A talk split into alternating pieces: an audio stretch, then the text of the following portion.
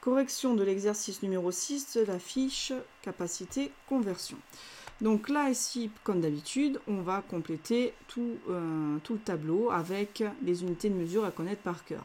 Donc là, on a décigrammes, centigrammes, milligrammes. Ici, on va voir décagrammes, hectogrammes et ensuite kilogrammes. Et là, ici, on va voir une tonne. Pourquoi? Parce qu'on avait dit qu'une tonne faisait 1000 Donc maintenant, il va falloir que je convertisse, donc c'est-à-dire je place l'unité dans l'unité.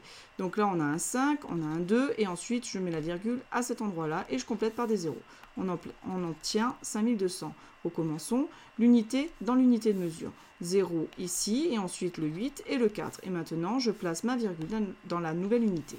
Donc on obtient 0,48. L'autre 0 est inutile. Je place le 0 dans les centigrammes, donc, et après, je n'ai plus qu'à compléter.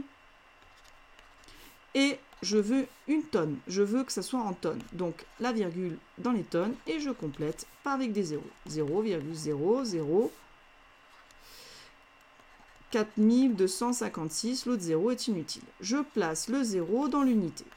Et ensuite, je place les autres chiffres. 0, 0, 5, 4. Et je place ma nouvelle virgule dans les grammes. On complète, on obtient ici 5400. Cette vidéo est terminée.